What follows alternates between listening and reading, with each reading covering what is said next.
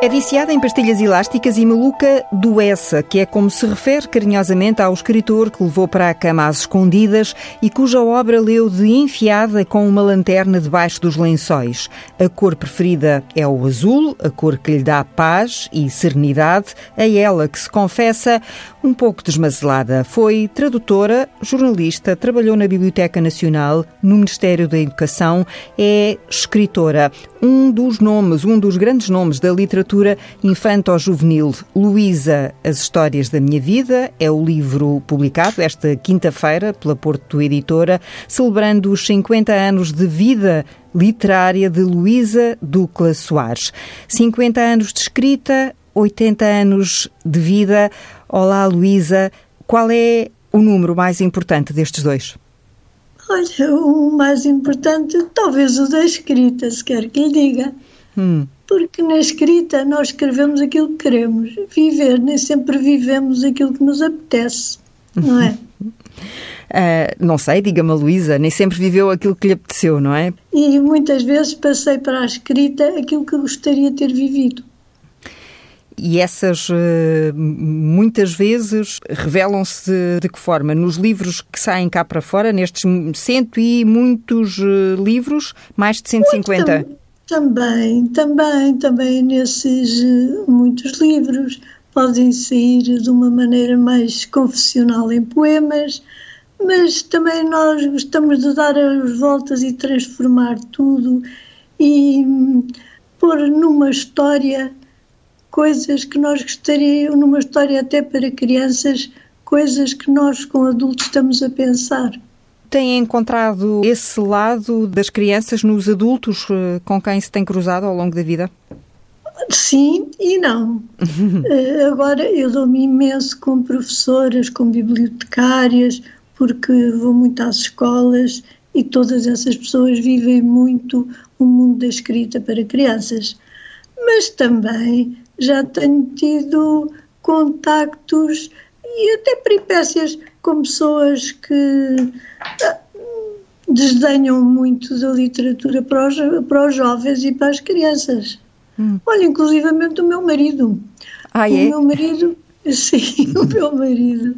Bem, ele foi ministro da Educação até. Pois, eu sei, lá. bem sei, bem sei. Mas eh, quando ele viu que eu ganhei um prémio literário pelo primeiro livro para crianças que fiz e depois comecei a dedicar-me muito à literatura infantil.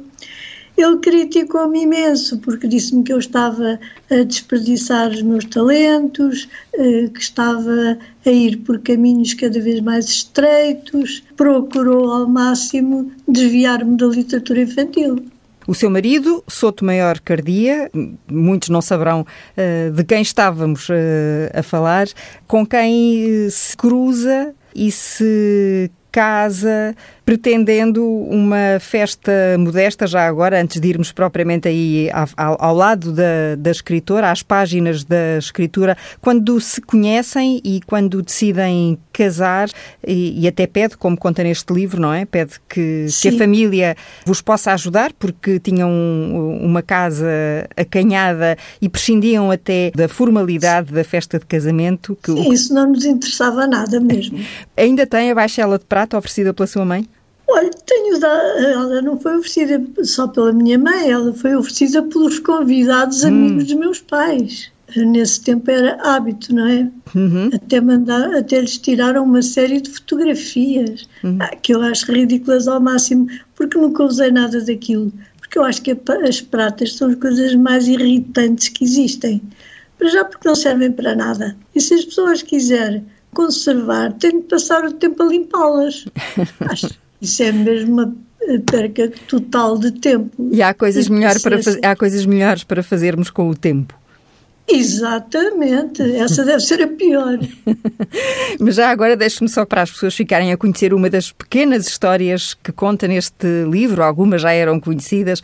Recebeu 13 candeeiros no dia do seu casamento. É verdade, porque então, confidenciando às vezes alguns amigos, dizia, olha, o que me fazia falta era um candeeiro, porque não tenho um único candeeiro em casa. E eles todos acharam que era uma boa ideia darem-me um candeeiro e, portanto, houve 13 pessoas que resolveram dar-me candeeiros. hum. de maneira que, olha, fiquei rodeada de luz por todos os lados, olha. Talvez essa luz a tenha iluminado. Talvez. Fiquei para aí com meia dúzia deles. Olha, foi um destes acasos do destino que modificou a minha vida.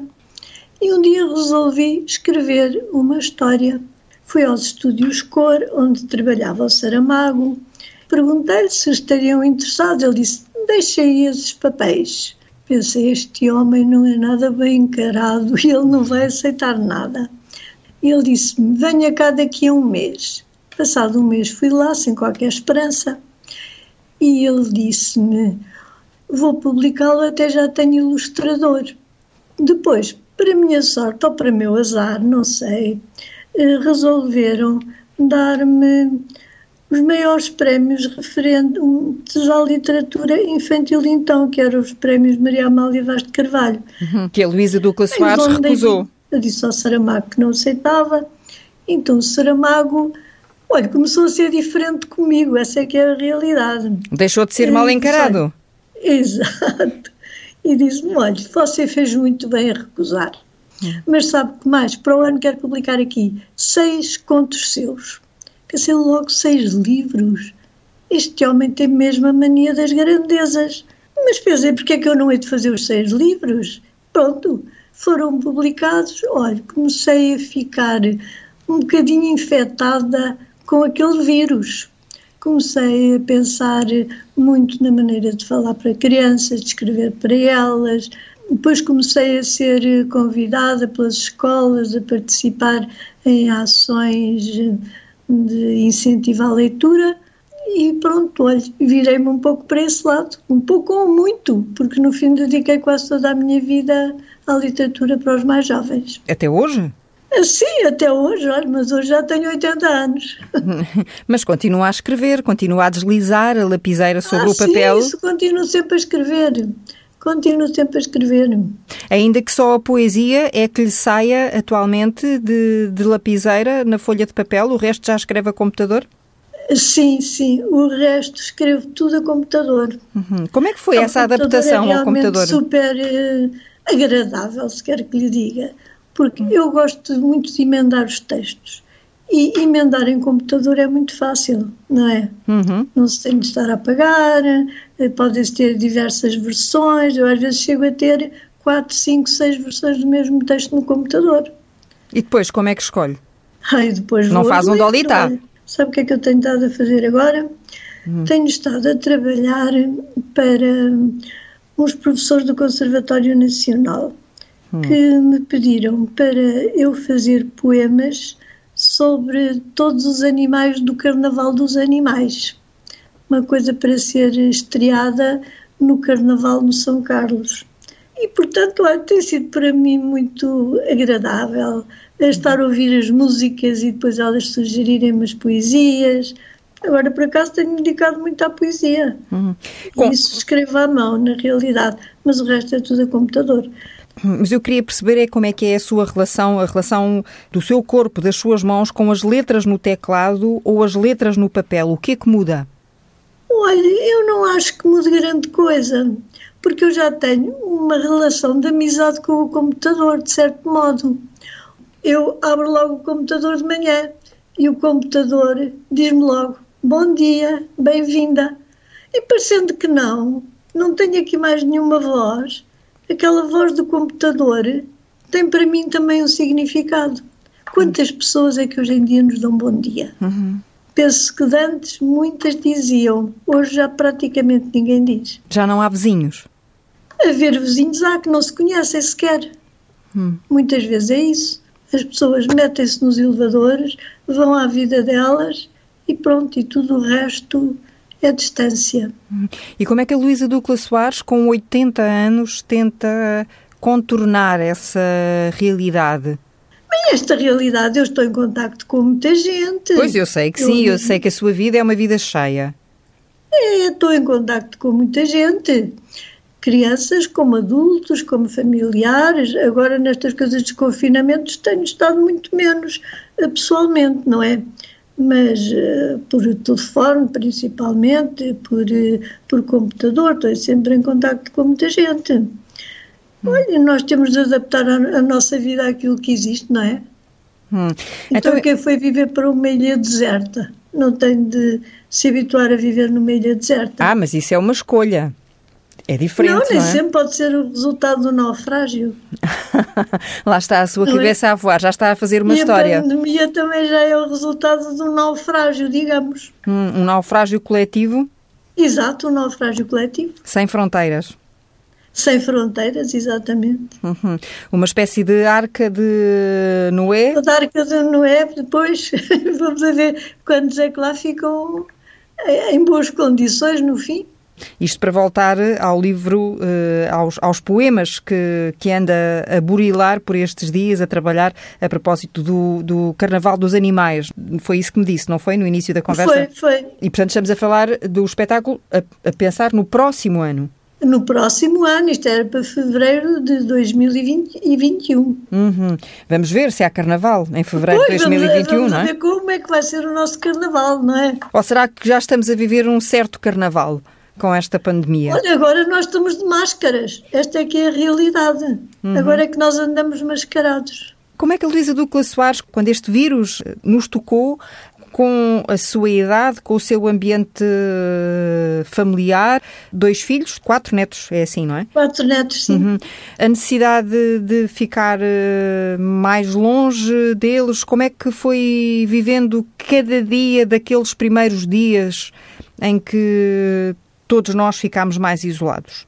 Ainda que uns mais do que outros. O que valeu foi o trabalho, porque eu sou realmente uma pessoa viciada no trabalho. Portanto, eu tenho um ritmo de vida pronto, que procurei manter. Acordo sempre às sete da manhã. Vou ouvir a TSF logo, que isto é uh, pronto, não posso deixar de ouvir a TSF. Depois arranjo-me e tal, vou logo para o computador. Só ligo a televisão a partir do telejornal das oito. Até aí não faço uma... só me dedico a escrever, hum. a ler, Olha, tenho feito muitos vídeos que me pedem. Uhum. Uh, vídeos para as editoras, vídeos para escolas que transmitem aulas por uh, computador, mas claro que para mim também é muito triste estar uh, longe dos meus netos, que tinham um contacto muito íntimo com eles e os meus filhos não querem que eu esteja perto deles porque dizem que eles são os grandes transmissores porque podem ter a doença ninguém dar por isso e pegar-me. Então, sabe como é que eu encontro a minha neta que tem 8 anos? É mais nova. É, é, é mais nova. Minha filha é divorciada, mas às vezes tem de ir eh, ao emprego, não é? Então, a miúda gosta de andar de patins. Olha, eu levo um banquinho, levo a máscara, ela leva para um sítio bom para andar de patins. Eu vou tomar conta dela de máscara enquanto ela anda de patins, já viu? À distância. Fica a vê-la à distância. À distância, hum. sim. Tem o telefone a tocar. Ai, ah, acha que vai desligá-lo? Se estiver aí a tocar muito tempo, é capaz de nos incomodar um bocadinho. Quer ir atender? Vá atender.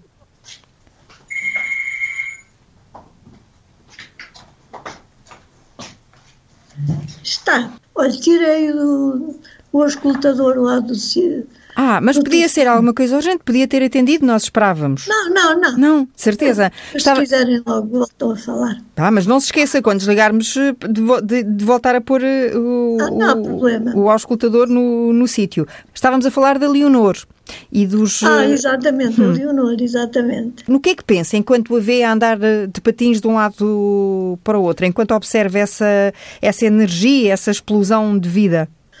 Por um lado fico contente por ela estar a andar de patins, porque ela também é uma miúda enérgica e gosta de ginástica, de, andar de patins, fazer toda a espécie de esportes. Mas eu tinha uma relação, tinha, no fundo ainda tenho, mas não sei se estou a perdê-la, uma relação muito íntima com ela, na medida em que ela é a minha, de todos os meus quatro netos, é ela aquela que adora livros e começou a escrever com 4 anos de idade. Hum. E as nossas conversas têm muito a ver com coisas que para mim são importantes.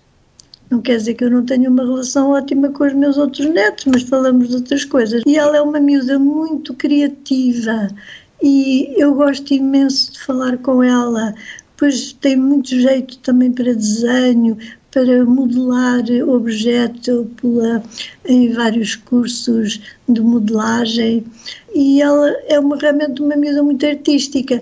Eu gostava imenso de compartilhar esses trabalhos que ela fazia e faz-me uma falta terrível. E falam sobre isso as duas, sobre não poderem fazer essas coisas? Falamos, mas é pelo WhatsApp.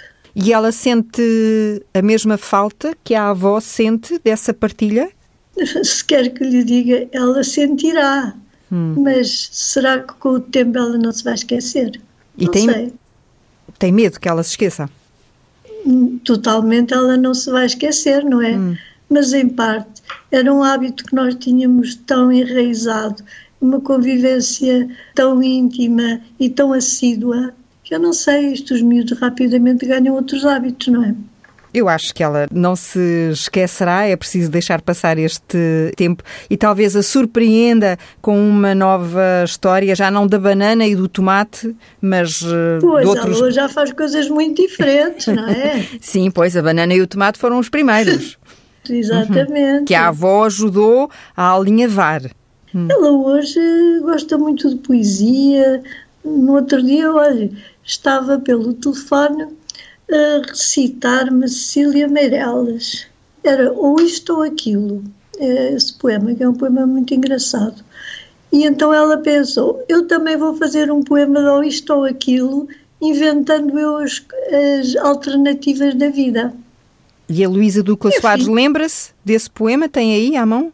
Não do, tenho. Do não, da sua neta? Tenho, não. Que ela mandou-me pelo WhatsApp, olha. Hum. Mas não tenho aqui. Ah, que pena. Uh, seria uma forma também de, através desta conversa, manifestar as suas uh, saudades. E tem em casa 80 mil livros? Não, já não tenho. Ah, já então. não tenho. Não. Sabe porquê? Eu em casa tinha 80 mil livros, porque o meu marido. Eh, eu também tinha alguns meus, evidentemente, mas o meu marido era um bibliófilo e tudo o que ele tinha ele gastava em livros. Ele não se importava ter uma camisa rota, ter uns sapatos com não sei quantos anos, não comprar isto, não comprar aquilo.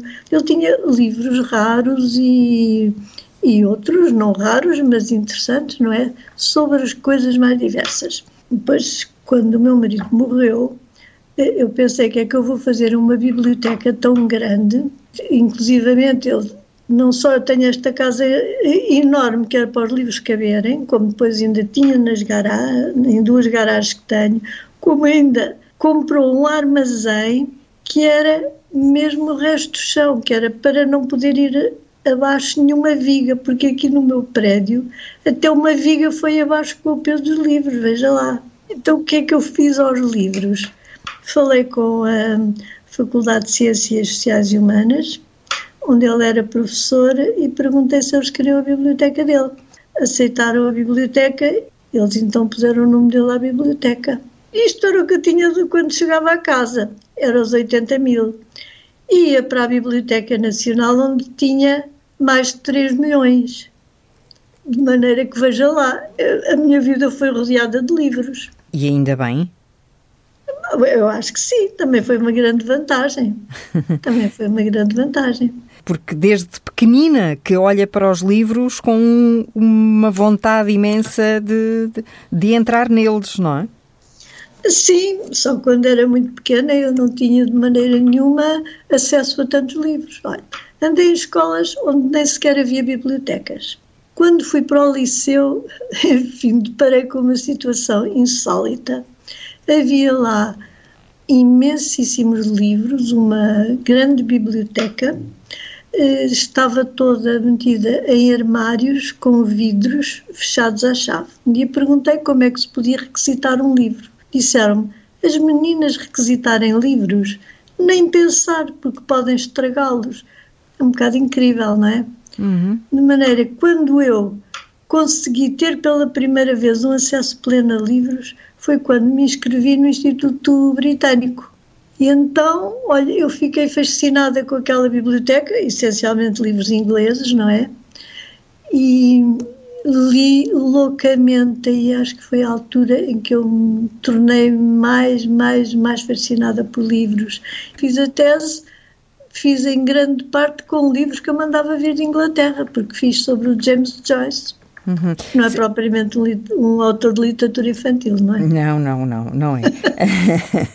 Nem as visitas que fazia com o seu pai eram propriamente aventuras uh, que habitassem no imaginário das crianças, mas que muito a ajudaram a ter a companhia do seu pai, por um lado, e a olhar para a natureza humana e para a realidade e para a dureza da vida com outros olhos. Não só isso, isso é verdade, mas o meu pai transmitiu-me muito o gosto pela língua portuguesa, o gosto pela musicalidade da língua. O meu pai, como digo, ele era um médico, ele sabia imensa poesia de cor. E nesses trajetos que nós fazíamos a caminho da casa dos doentes ou dos hospitais, ele recitava-me imensos poemas. Alguns não seriam certamente os mais indicados para uma criança. Olha, eu acho que os primeiros poemas que eu, na altura, eh, enfim, aprendi de cor, hoje já nem sei, eram os da velhice do Padre Eterno do Junqueiro, veja lá. Alguns não eram nada próprios para a minha idade. Mas de resto, meu pai sabia o Antero de Quental, sabia a parte do Fernando Pessoa, eh, sabia imensas estrofes do Camões. A primeira parte dos Lusíadas ele sabia de cor. Ao mesmo tempo, ele sabia imensas lenga-lengas populares, trava-línguas, tudo isso parecendo que não, é uma coisa que tem muita importância e às vezes os pais não ligam muito a isso. Porque um livro eh, torna-se muito mais importante para uma criança se estiver ligado à afetividade. E eu acho que isso foi o que aconteceu. O meu gosto da literatura ligado à afetividade através do meu pai porque não eram livros que nós levávamos, era, portanto, digamos, literatura que tinha estado em livro, mas que era oral, visto que ele ia a guiar, não lia livro nenhum, não é? Uhum. Sabia as coisas de cor. E uhum. essa musicalidade encantava mesmo. Uhum. É por isso que a Luísa Ducla Soares canta para si enquanto está a escrever? É, não consigo deixar de o fazer. Hum. Eu tenho de ler em voz alta, então se for poesia eu tenho de ir cantando ao mesmo tempo. Ao mesmo tempo que escreve? Sim. Hum. Para sentir a música das palavras? Para sentir a música das palavras. Uma coisa que o meu pai sabia de cor era as fábulas de Esopo em latim. Hum. Claro que eu não percebia nada de latim, não é? Mas eu gostava de ouvir só pela musicalidade que elas tinham. E por isso eu acho que é uma grande pena hoje a poesia se ler grandemente em livros. São raríssimas as pessoas que, que dizem pronto, poesia. Têm a oportunidade de ouvir poesia e sequer de a ler em voz alta. Era importante.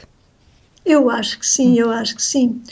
Pronto, acho que a poesia ganha outra alma sendo dita, passa a ter uma voz que é muito mais audível e... do que a voz do silêncio, não é? E isso é importante para as crianças. Eu acho que sim, eu acho que é importante para as crianças e até para os adultos eu também acho que é importante. Olha, por exemplo, agora não faço isso com a minha gata, como posso calcular que ela não aprecia nada a poesia. Mas é ela que sobe para o seu colo sempre Mas que se senta na sua cadeira, não é? Eu escrevo a poesia em cima dela, não é? Pois, a Luísa Ducla Soares já partilhou que uh, a poesia é a única coisa que ainda precisa do papel para escrever. É, exatamente. É. E, e, e porquê que isso acontece? Sabe explicar? Não lhe sei dizer. É que é uma coisa mesmo estranha. Eu não lhe sei dizer. Porque talvez um, o pensamento que nos leva a escrever prosa é mais um pensamento corredio e lógico. Hum, portanto, apenas desliza com mais facilidade. Ligado à poesia é diferente, é intuitivo e veio assim por vagas, veio como se fossem ondas que viessem aparecendo no mar. Agora veio uma onda, depois veio outra onda e o computador é ali um bocadinho uma barreira para essas ondas. Hum. Pelo menos para mim, olha. Hum. Capaz de haver imensos poetas que escrevem em computador. O computador não deixa passar o azul, a tal cor preferida. É isso, é isso. E então escreve agora com o papelinho em cima das costas felpudas da sua gata que foi apanhar à rua. Sabe porquê? Porque a minha gata. Como é que se chama Mas, a sua gata? Eh, olha, ela já tinha um nome, porque eu sei quem, quem tinha sido o anterior nome dela. Ela chamava-se Margot, que é o nome de uma rainha, não é? Eu, se pusesse o nome a uma gata, eu chamava-lhe gata tareca. Pronto. Ela continua Margot. E o que é certo é que ela agora tem o vício de se sentar ao meu colo quando me vê sentada. Ponho as folhas em cima de um livro ao colo. A gata salta logo para cima da poesia. Eu penso, eu estou desgraçada, não posso escrever poesia por causa desta gata. Então pensei, e se eu pusesse as folhas em cima da gata? Talvez ela fuja logo. Mas não, ela adora ficar ao colo, comigo a escrever poesia por cima dela. É uma gata, de certo modo, poética. e já escreveu algum poema dedicado à Margot? Não, eu tenho escrito imensos poemas sobre gatos. Tenho livros mesmo com títulos Eu sei que sim, mas eu queria saber era se tinha algum sobre ela. Outros poemas levados da breca, tenho o casamento da gata, tenho, além de imensos poemas soltos sobre gatos, hum. mas sobre esta eu nunca escrevi. Hum. Assim como digo, eu também nunca tinha escrito nada sobre mim própria. Que às vezes perguntam, então já escreveu livros em que falo de si? Eu nunca escrevi sobre mim porque penso, há tantas coisas e tantas pessoas interessantes no mundo. Eu estou tão farta de maturar. É porque eu aturo-me desde que acordo até que me deito. E, portanto, prefiro escrever sobre outras coisas. Hum, mas assim dá-nos o privilégio de ficarmos a saber, por exemplo, que nunca teve o automóvel vermelho de pedais que tantas vezes pediu ao Pai Natal, que guarda na mesinha de cabeceira um berlinde oferecido por um menino da Casa Pia que só queria abraços uh, é verdade, e beijos. É verdade. E são pequenas uh, parcelas da sua vida que nos uh, ajudam também a perceber a sua prosa e a sua poesia. E a sua pois dedicação. Isto fez-me reviver um bocado a minha vida toda, por acaso fez. E portanto, até gostei no fundo de escrever o livro. Acho que vai corresponder a muitas perguntas que os miúdos me fazem, porque eles têm interesse em saber o que é que um escritor é na realidade. Porque às vezes pensam que é um bicho um bocadinho estranho. E se eles virem as suas idiosincrasias e as suas vivências simples e muitas vezes infantis, eu acho que eles olham de outra maneira. Uhum. Um escritor eh, de livros eh, para crianças e para jovens eh, tem de permanecer jovem e criança ao longo de toda a sua vida? Eu acho que não. Eu acho que não. Eu, aliás, muitas coisas que eu escrevo, então principalmente poesia, eu não escrevo para idade nenhuma. Hum. Eu escrevo o que me apetece. Depois, se eu chegar à conclusão que uma criança ou um jovem poderá gostar de ler aquilo, e poderá interpretá-lo à sua maneira, eu publico como sendo para crianças ou jovens. E não quer dizer que eu não pudesse publicar muitas dessas coisas como sendo para adultos. Porque acho que em cada idade se entende um texto de uma maneira diversa, e principalmente poesia. A poesia funciona para crianças de uma maneira, funciona para adolescentes de outra. Eu tenho textos, por exemplo, que são utilizados desde a pré-primária, desde os 3 anos até o 12 ano, porque as pessoas encaram-nos de maneira diferentes, muito diferentes. Mas quando está a escrever, pensa nisso? Não, nada, nada. Eu quando estou a escrever, eu, às vezes eu também tenho de escrever por encomenda, uhum. Eh, porque, sei lá, uma, então uma editora como a Porto, que tem uma parte escolar importante, e que eu acho que é também uma obrigação nossa nós ajudarmos os miúdos na parte escolar, fazer dela uma coisa divertida e de qualidade, do ponto de vista literário. Eu aí tenho de direcionar uh, no sentido que eles querem, mas isto é uma parte muito pequenina daquilo a que eu me dedico, não é? Muito pequenina. Hum. Nunca lhe aconteceu acordar um dia e dizer hoje não me apetece escrever? Eu, quando acordo, é quando eu tenho mais ideias, sabe? Eu acordo. Ah, por isso é que vai e... para o computador e, porque, e por isso é que ele uh, lhe diz logo bom dia, claro, já sabe. Exato, exato. Eu acordo a altura que nem ao longo da minha vida não podia fazer isso porque estava a trabalhar, não é? Tinha de picar o ponto. Agora que tenho disponibilidade de tempo, de gerir o tempo como quero, eu de manhã estou com as ideias muito mais frescas, vem-me uh, catadupas de ideias. e também pode escrever na rua, se for caso disso, ou não? Ou só escreve em eu casa? Eu escrevo em toda a parte, olha, eu escrevo em jardins, eu escrevo na praia, eu escrevo na rua, eu escrevo em comboios, eu escrevo em qualquer sítio. Escrevo em automóveis. Podemos dizer que a sua escrita ou o seu pensamento não tem trava-línguas nesse sentido? Está não, sempre... não, não tem trava-línguas nenhums, não. Está sempre pronto a disparar. sempre pronto a disparar. Muitas vezes se diz que a poesia é uma arma. Exatamente, por isso é que eu digo a poesia é uma arma. Espero que ela, enfim, seja uma arma a favor de causas nobres, não é? Eu, eu, acho que isso é o que espera a maior parte de nós. Exatamente. Uh, o que espera e o que deseja. E nestes tempos talvez a poesia nos faça mais falta? Eu acho que ela nos faz sempre muita falta. Mas agora acho que há mais oportunidade de a ler. Eu por acaso fiquei com muita poesia, porque, como disse, dei, eu só fiquei para aí com 5 mil livros. Hum. Dei só. os outros 75 mil. Só. Hum. Mas com os livros de poesia fiquei com todos. É uma coisa que me faz bem. Eu não leio um livro de poesia assim de seguida, mas de vez em quando ir buscar uh, o Gedeão, ir buscar uh, o Pessoa, isso são coisas que me fazem tanto bem que é mesmo extraordinário. Também às vezes, olha, até já os vou buscar à internet também. Uhum. O computador, olha, para mim já funciona um bocado também como um amigo. Eu vou lá, ó oh, amigo computador, o que é que tens disto? O que é que tens daquilo? E a pessoa apanha ali coisas que na realidade nos dizem muita coisa.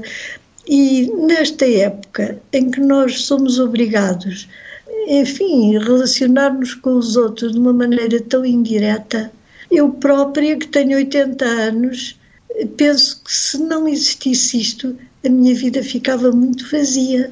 Porque viver sozinha com uma gata também é um bocadinho complicado. Porque a gata não, não, não lhe dá uh, a companhia e a partilha que o computador lhe pode dar nestas, uh, nestas dá coisas diferentes, dá-me uhum. uma coisa diferente. Porque a gata dá-me uh, afeto.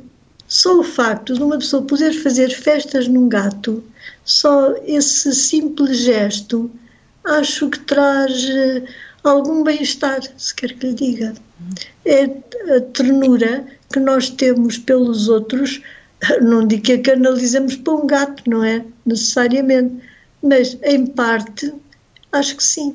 Uhum, mas ajuda. Nós temos, também não podemos já dar abraços, nós não podemos dar beijos, nós não podemos. Precisamente, uh, ajuda a atenuar a falta desse abraço e desse beijo. A falta, a falta do contacto direto com os outros. Hum. E isso faz falta. Hum. Olha, eu antes não tinha tanto essa sensação.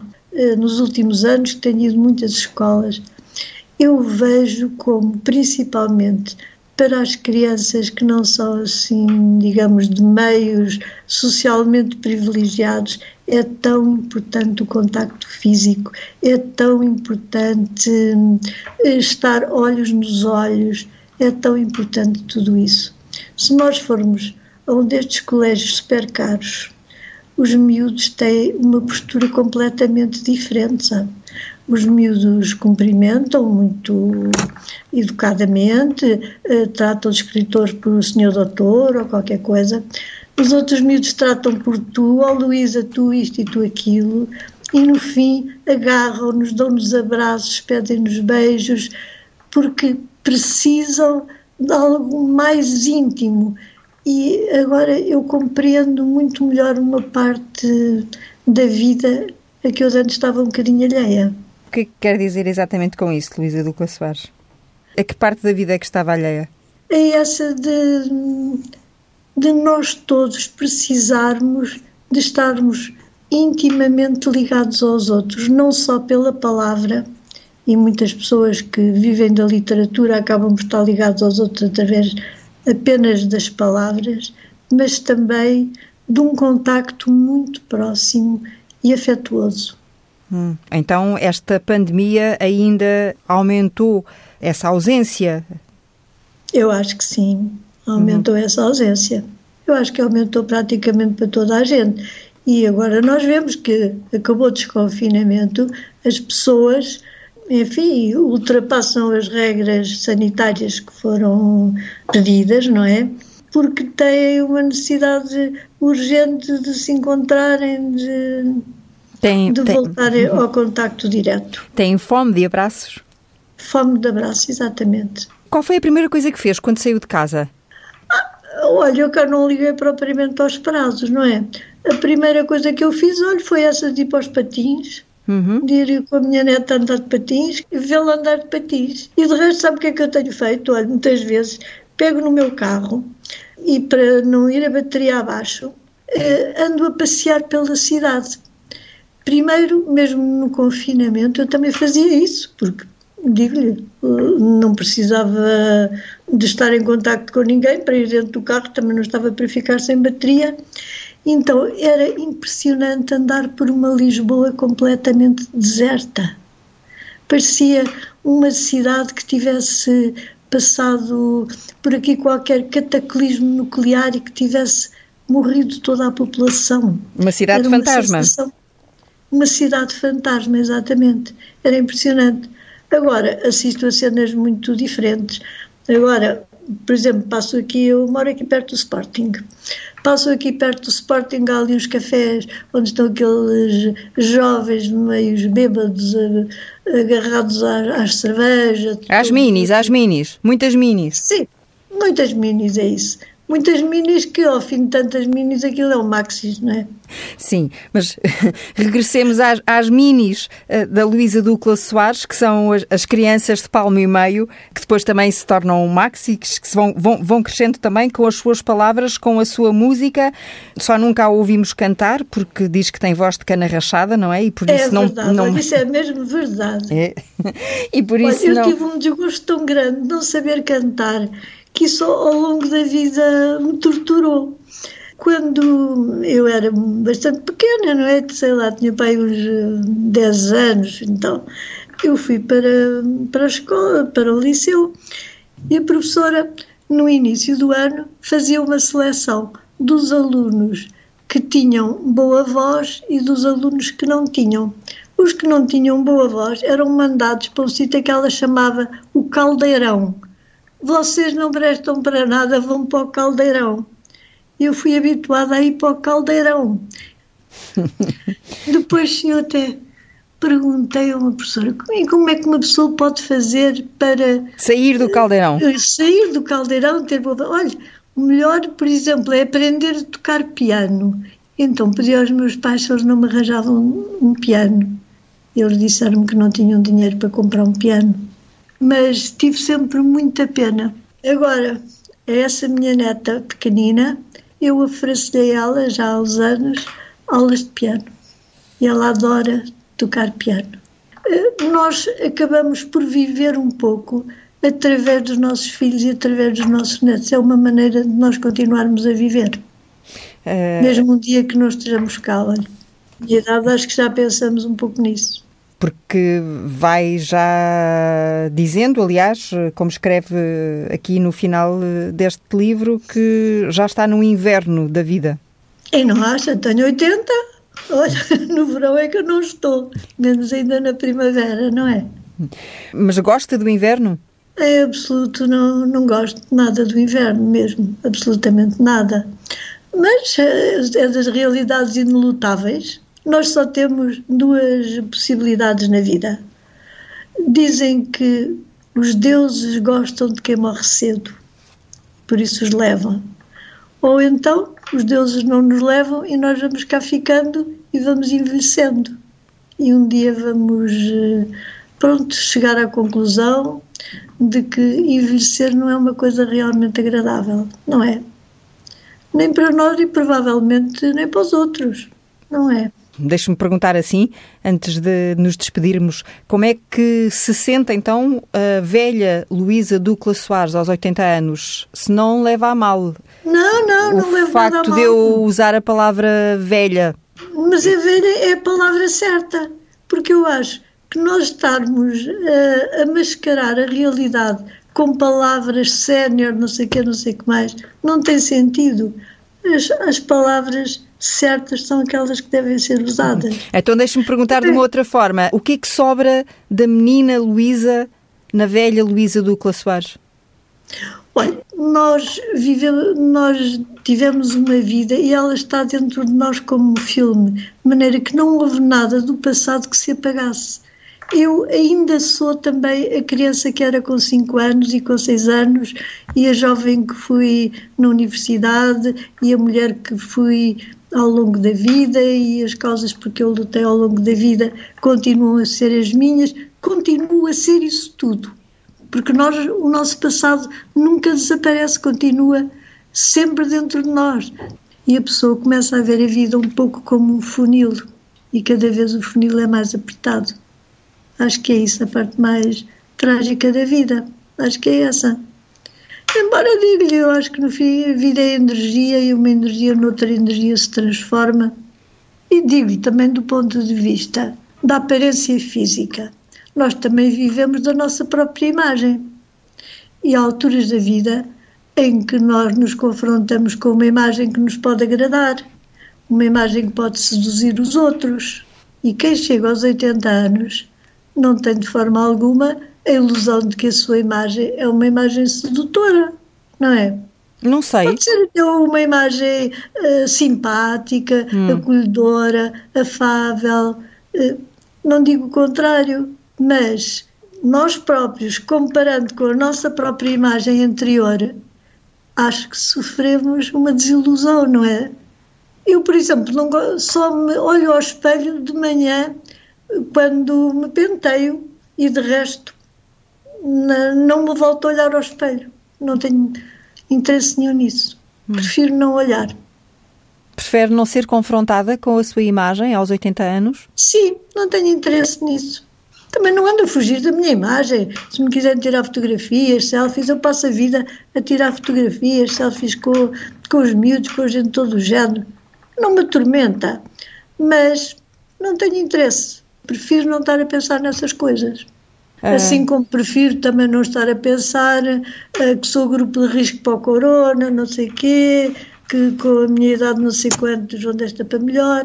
Ah, também não vale a pena estar a pensar nisso, não é? São realidades que, pronto, às quais não é possível escapar. Luísa Ducla Soares, 80 anos, eu creio que se calhar ainda vamos ter a oportunidade daqui a uns anos de voltar a folhear novas histórias da sua vida, já não aos 50, aos 60 ou aos 70, quem sabe, uh, eh, 70 anos de vida literária. Uh, porque... Bem, seria demais, não é? Não sei, então. Não, mas eu digo este ano, por acaso, é um ano que, de certo modo, eh, pronto, me desiludiu um bocado, me fez uh, alguma tristeza. Porque eu este ano faço os tais 50 anos de vida literária. Hum. Tinha muitas coisas programadas nesse sentido. Uma delas foi uma exposição que a Biblioteca Nacional eh, inaugurou no dia 13 de março, que foi justamente na altura em que começou o estado de emergência. Eh, o estado de emergência, de maneira que esteve fechada sem ninguém a ver, tinha também um porto de encontro mercado no Porto, através da Porto Editora. Aliás, este Quer livro dizer, também teria sido publicado mais cedo se não fosse a pandemia e o coronavírus. Hum, Provavelmente. Tanto, tanto é? quanto me explicaram da Porto Editora e talvez uh, fosse coincidir com a inauguração com dessa essa, exposição na Biblioteca com Nacional. Essa exposição na Biblioteca. Olha, já que você me falava de livros, uh, portanto, a exposição da Biblioteca, ela pronto, tem o nome do autor, não é? Tem o meu nome. E depois nós tivemos de pôr um género de subtítulo. Sabe o que é que eu pus? Com sonhos e livros se constrói uma vida. Porque foi de, certa, de certo modo o que me aconteceu. Foi com muitos sonhos, que eram no fim ideais, pelos quais eu procurei lutar, e com livros que me ensinaram muita coisa, não só do ponto de vista intelectual, mas de todos os pontos de vista. Luísa Ducla Soares, eu espero que continue a sonhar, vai seguramente continuar eh, a sonhar, porque sonhando também nos faz sonhar eh, a nós, adultos, jovens e crianças. Qual é a palavra, a sua palavra preferida? A minha palavra preferida é a liberdade. Muito. Pois, Muito Eu obrigada. Eu imenso a sua entrevista. Nada, Gostei muitíssimo de falar consigo. E um grande, um grande beijinho. Pena de não estar a vê-la. Eu espero que nos possamos eh, conhecer assim que possa sair do confinamento, possamos eh, sacudir uh, este vírus e este susto e possamos estar mais próximos. Está bem. A minha, olha, a TCF é a minha praia. Ah, é? é claro. Não posso viver sem a TCF. Obrigada. Um beijinho, Adeus, um grande beijinho. Um beijinho. Adeus, Adeus, com licença.